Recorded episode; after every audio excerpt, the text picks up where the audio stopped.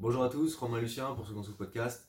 Euh, épisode 18 aujourd'hui sur l'augmentation de la masse musculaire et l'importance des protéines.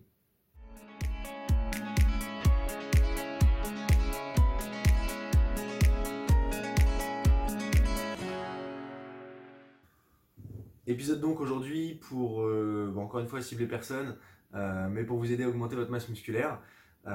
Ce qu'on appelle augmenter la masse musculaire s'appelle l'hypertrophie. Il va y en avoir deux types qui sont hyper importants et puis que Lucien va vous décrire tout de suite. Donc en hypertrophie, on va avoir l'hypertrophie myofibrillaire. Donc en gros, c'est l'augmentation du volume des fibres musculaires. Donc un muscle, hein, c'est un assemblage de milliers de fibres musculaires. Et on va essayer de les faire, donc, euh, les faire grossir par l'entraînement. On a aussi l'hypertrophie sarcoplasmique, qui est en fait l'augmentation du volume, du volume de chaque cellule, on va dire, de chaque cellule musculaire, compris entre les fibres musculaires. Parce qu'un muscle n'est pas compris que de fibres. Il y a aussi euh, notamment des mitochondries, le glycogène, qui est le stock de glucose musculaire, et, euh, et d'autres composants, on va dire. Et ça, l'hypertrophie sarcoplasmique va permettre de l'augmenter.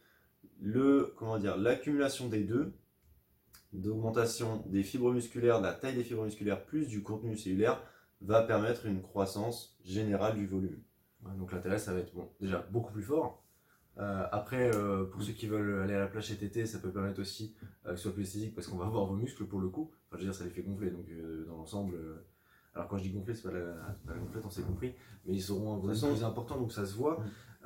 et c'est un moyen hyper intéressant de prévenir les blessures tout ce qui va être chute, par exemple, vous allez être tout de suite beaucoup plus sécurisé si vous avez une masse musculaire importante que si vous n'en avez pas, parce que vous allez tout de suite attaquer les os. Ouais, et même sur, euh, même les, sur les efforts un petit peu dynamiques, on va utiliser de l'élan, etc. Même en altéro, par exemple, je sais pas, je fais de l'arraché, de l'épaule jeté, bah, des, des, épaules renforcées. je suis toujours plus sécurisé quand je vais faire mon jeté, par exemple.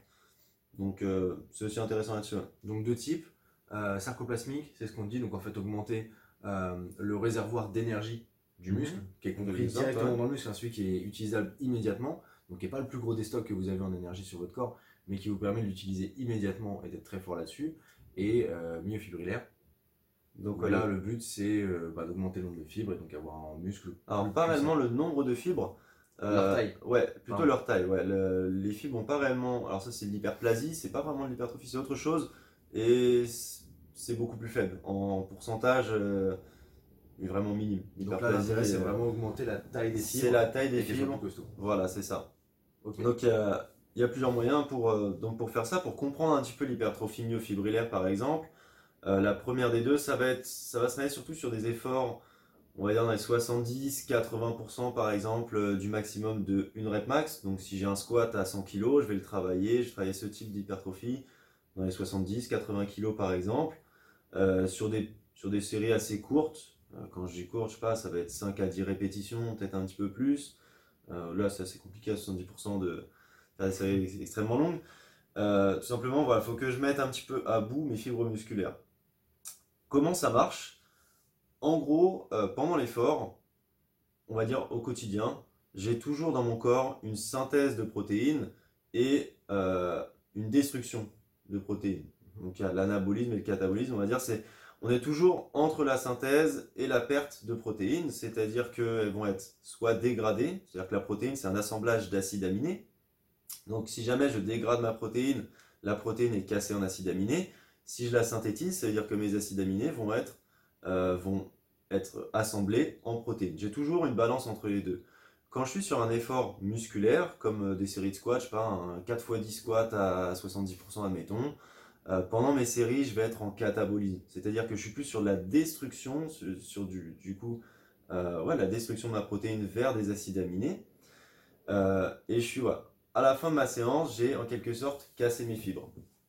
En réponse à ça, après l'entraînement, quand je vais passer sur du repos, mon corps va passer en anabolisme, c'est-à-dire que pendant l'effort, mes acides aminés avaient été réduits, l'apport en acides aminés au niveau du muscle a été réduit, j'ai moins de moins d'énergie qui est dirigé vers la synthèse protéine, la protéique, pardon.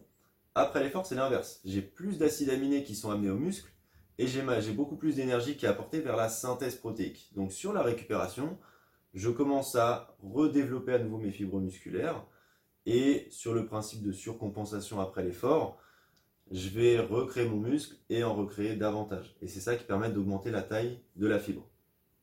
À côté, il y a donc le développement sarcoplasmique. Celui-là va plutôt se jouer en général sur des efforts un peu plus d'endurance en quelque sorte, sur des 50 euh, à 70% par exemple du maximum. Ça ne veut pas dire qu'il se développe moins, qu'il se développe pas pardon, plus lourd ou plus léger, mais qu'il se développe un peu moins. La, cible pure, c'est vraiment, c'est vraiment ce pourcentage-là. Donc sur un max à 100 kg en squat, je vais être sur des séries de 50 à 70 kg et sur des séries un peu plus longues, peut-être 10 euh, à 20 répétitions dans l'idéal. Là, je vais vraiment cibler euh, ce type de développement. Et là, ça va être l'augmentation tout simplement pendant l'entraînement. Euh, je vais détruire en quelque sorte mon stock de glycogène après l'entraînement par un apport de glucose et de glucides en général par l'alimentation. Il va se refaire et en quelque sorte surcompenser. Il sera un petit peu plus volumineux pour ma prochaine séance si je laisse suffisamment de temps de récupérer. Pareil, je vais aussi stimuler les mitochondries par exemple qui vont se développer et croître avant le, d'ici les prochaines séances par exemple. Donc c'est un assemblage, voilà, tout ce qui est contenu euh, dans le muscle, entre les fibres musculaires, tout ce qui est intramusculaire, on va dire, euh, va se développer et ce qui permettra cette croissance sarcoplasmique. Dans l'ensemble, en gros, dans l'ensemble, on veut un travail de résistance pour travailler un peu les deux en même temps, hein, si on ne veut pas s'embêter à cibler l'un et l'autre, etc. Les séries muscu, c'est 8 à 12 répétitions dans l'idéal, euh, un petit peu moins, un petit peu plus peut-être, mais là on est sur on a une bonne, une bonne fourchette, on va dire. Voilà, on touche un petit peu aux 2, 8 à 12, on est dans les 70% du max voilà, vous savez pas trop quoi faire, vous voulez bosser euh, musculairement les jambes, 4 x 10 back, 4 10 back squat à 70%, vous aurez une bonne croissance quoi. Ouais, ça marche très bien, parce que c'est sûr qu'au démarrage, ça doit être compliqué de savoir ce qui manque le plus entre les deux.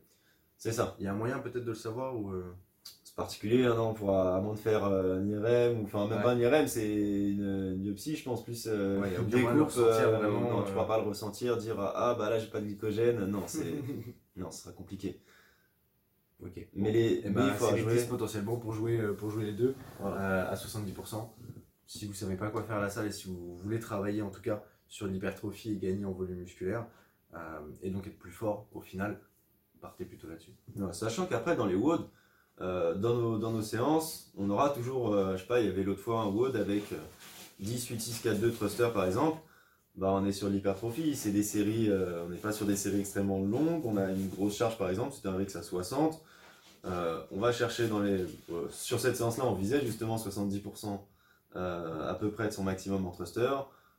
Voilà, c'était bien ciblé, on était plutôt hypertrophie. Des fois, il y aura des WOD un petit peu plus longs, mais en général, pas faire de l'endurance pendant des heures, même s'il faut en faire de toute façon. On est en crossfit, on veut, tout faire, on veut faire de tout.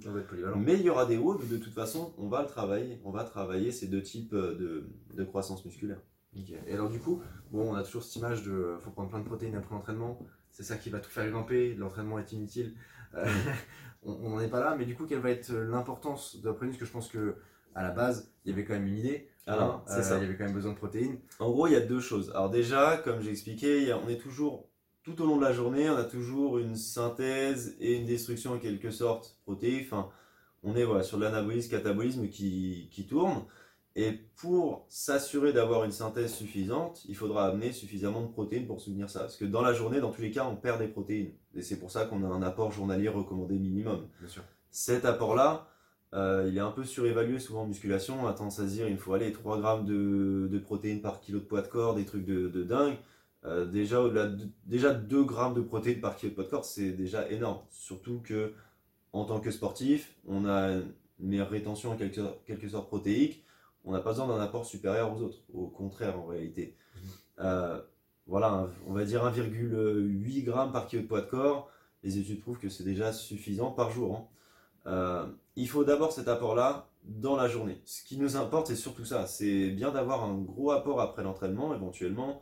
Mais si j'ai que après l'entraînement et que le reste de la journée, je mange pas assez, il va pas servir à grand chose. Il faut vraiment un apport général. À partir de là, on a, euh, après l'entraînement, et c'est ce qui induit aussi la croissance musculaire, c'est qu'on a une grosse, euh, comment dire, il y a mTOR, qui est une enzyme, une enzyme, on va dire, bah, qui entraîne la biosynthèse des protéines, qui augmente le développement et la croissance cellulaire. Donc c'est une enzyme super importante quand on cherche à développer sa masse musculaire, tout simplement, qui va énormément s'activer après l'effort et via l'apport justement de certaines protéines. Typiquement, on a les BCA, pour, voilà, donc pour comprendre un petit peu l'objectif des BCA. Quand on prend de la protéine, en général, je sais pas que je prenne de la whey ou peu importe la protéine que je vais prendre, elle contiendra un certain nombre de BCA qui sont des, des acides aminés à chaîne ramifiée. L'intérêt de ces, de ces acides aminés-là spécifiques, c'est aussi pour ça qu'ils existent euh, en supplément sous forme BCA uniquement, euh, c'est que la leucine, notamment dans, parmi ces trois BCA, la leucine va induire mTOR davantage. Donc les mTOR qui demandent la synthèse protéique, euh, qui permet du coup le développement musculaire, est davantage stimulé. Il est déjà stimulé après l'entraînement parce qu'on a des hormones de croissance qui vont, qui vont sécréter, on a de la testostérone, on a des hormones voilà, anabolisantes.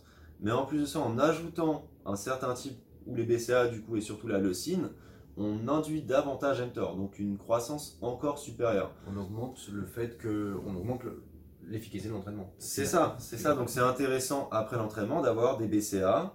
Mmh. Euh, que ce soit, donc on a tendance à se dire il faut des BCA, donc euh, je vais prendre de la poudre de BCA, pas nécessairement. La BCA, c'est euh, aussi dans les œufs, il y en a, dans la viande, dans le poisson. Euh, tu, si jamais tu assembles plusieurs types, en général, le, souci des protéines végétales, c'est que c'est assez pauvre en BCA, mais si jamais tu assembles différentes protéines végétales, tu peux te retrouver avec un bon apport en BCA par exemple. Et, et ça, c'est intéressant du coup, juste après l'effort. Après, quand on dit juste après l'effort, c'est aussi parce qu'on a cette fenêtre, en quelque sorte, fenêtre anabolique. C'est-à-dire que directement après l'effort, on a un pic d'hormones anabolisantes, en quelque sorte. On peut s'en servir pour avoir une croissance supérieure et surtout une récupération supérieure. Si jamais je prends des glucides juste après l'effort, ils vont être beaucoup plus vite restockés en glycogène que si jamais j'attends 2, 3, 4 heures. Maintenant, ça ne veut pas dire qu'il faut forcément se jeter après l'effort sur un shaker, ça veut aussi dire que tu peux juste rentrer chez toi, et si tu es chez toi d'ici 30 minutes, tu manges, il n'y aura pas forcément, euh, ce sera pas moins bon comme effet. En réalité, euh, peut-être même au contraire, parce que tu auras plus de vitamines, de minéraux par des aliments naturels que par un shaker. Et puis, enfin, je veux dire, on n'est pas tous des athlètes de niveau, on n'a pas tous ce besoin d'avoir absolument la récupération immédiate, le truc. Le... C'est ça, voilà, l'intérêt il est sur des années, d'être en forme sur des années. On n'est pas là pour faire un pic de performance et le game la semaine prochaine. Voilà, l'intérêt aussi dans, dans ce cas-là, si jamais ouais, je m'entraîne le matin, je me rentraîne l'après-midi ou dans 2-3 heures parce que peut-être je suis en compète et j'ai un deuxième mode qui démarre, je veux récupérer plus vite. Euh, ouais, je peux augmenter mes glucides juste après l'effort, donc potentiellement même du sucre ou la maltodextrine qui est un indice glycémique encore plus élevé qui arrivera encore plus vite dans le sang ça peut être intéressant après l'effort, ça permet de refaire son stock de glycogène, donc son stock d'énergie musculaire beaucoup plus vite, parce que grâce à cette fenêtre anabolique, de récupérer peut-être un peu plus vite musculairement. Pourquoi pas dans ce cas-là? Je m'entraîne là, je me rentraîne dans quelques heures, ça peut être intéressant. Je me rentraîne le lendemain, autant rentrer manger quoi. Voilà, ça marche. En termes de conclusion, parce qu'on a fait un petit mhm. peu le, tour. Euh, alors, on le reprécise, les protéines ne font pas tout. Hein. Euh, ça aide, ça permet d'aller plus vite, euh, entre guillemets. Mais euh, on n'est pas sur de la triche non plus. On n'est pas non plus sur un truc c'est pas un cheat code. Hein, je veux dire, l'autre fois, je suis dans un rayon chez Decathlon. Il y a trois lascars qui se sont posés à côté des trucs de protéines. J'entends le mec qui dit tiens, tu prends ça, tu vas être super balèze. Non, non. Tu manges la viande, ça va même. Je veux dire. Première chose, entraînez-vous. Voilà, déjà de base. Si vous faites pas ça, vous aurez pas grand chose. Donc première chose avant tout, entraînez-vous et entraînez-vous du coup si vous voulez toucher un petit peu à tout sur ce qu'on disait des séries de 10 à 70%. Peu importe au final euh, le muscle même. Sur un objectif orienté là-dessus, hein, si euh, le but c'est le crossfit et euh, c'est pas l'objectif premier. De prise de volume musculaire. là tu prépares la plage, c'est le moment. Ouais, pour préparer la plage aussi, mais dans l'absolu, être plus fort déjà, première mhm. chose. et du coup, suivez de la même façon un apport dans protéines qui soit suffisant. Pas besoin de péter les scores, ça sert à rien, surtout quand on cherche pas forcément de la compétition. Euh, augmenter l'apport en protéines juste après l'effort, potentiellement, donc manger peut-être plus juste après l'effort si vous avez euh, le moyen. Si potentiellement vous voulez prendre un shaker, ça peut se faire à ce moment-là. Si vous voulez prendre des BCA, ça peut se faire aussi à ce moment-là, mhm.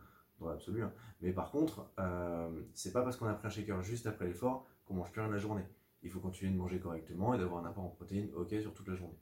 le, je pense aussi le piège des fois qu'on a tendance à avoir, je vois des gens qui sont plus orientés, enfin qui connaissent mieux leurs suppléments que leur diète générale euh, et qui vont passer des heures à chercher le meilleur BCA, le meilleur ci, le meilleur. Le meilleur avec vos œufs. ouais, c'est. faut, faut se focaliser sur la diète avant d'aller chercher euh, sur le supplément parfait, quoi. Bien sûr. À côté de ça, bon bah. Désolé, euh, désolé mesdames, mais c'est plus intéressant d'être un homme pour ce qui est du volume musculaire. hein. On a la testostérone que vous avez moins, vous en avez un petit peu, mais beaucoup moins. Euh, je sais plus, je crois qu'on a 6 ou 7 fois plus de testostérone que vous, donc forcément ça vous permet d'aller plus vite. Euh, par contre, vous pouvez vous rattraper sur le sommeil. Là, vous aurez les hormones de croissance à ce moment-là, et ça, on est tous égaux. Donc dans l'absolu, dormez bien. Ça vous permettra aussi de récupérer davantage et de gagner sur ce volume musculaire. À rien de vous entraîner, de vous déchirer dans tous les sens, de prendre de la protéine, de, de, de vous tuer surtout et dormir 3 heures. Voilà, La base, la base, ça restera le sommeil. voilà. Donc du coup, déjà, si vous manquez de sommeil, ça va vous limiter. De la même façon, euh, limiter tout ce qui est euh, alcool. Ça peut être euh, quelque chose de bête, mais c'est pas extraordinaire. Euh, L'alcool va, ouais, va, va induire moins de, de développement musculaire, euh, de même que par exemple le stress. Bon, c'est compliqué de dire euh, soyez pas stressé quoi. Même si le sport, par mais exemple, le le sport peut baisser le stress, mais ouais, faut essayer de décompresser. Ça, ça peut aussi induire et empêcher une prise de masse musculaire, par exemple. potentiellement. Et après, dernière chose, on va, si vous êtes dans un objectif de prise de volume musculaire, vraiment cet objectif-là, encore une fois, évitez tout ce qui est entraînement avec des faibles charges et beaucoup de répétitions. Là, vous allez passer plutôt sur l'endurance et ça ne travaillerait pas la chose de la même façon.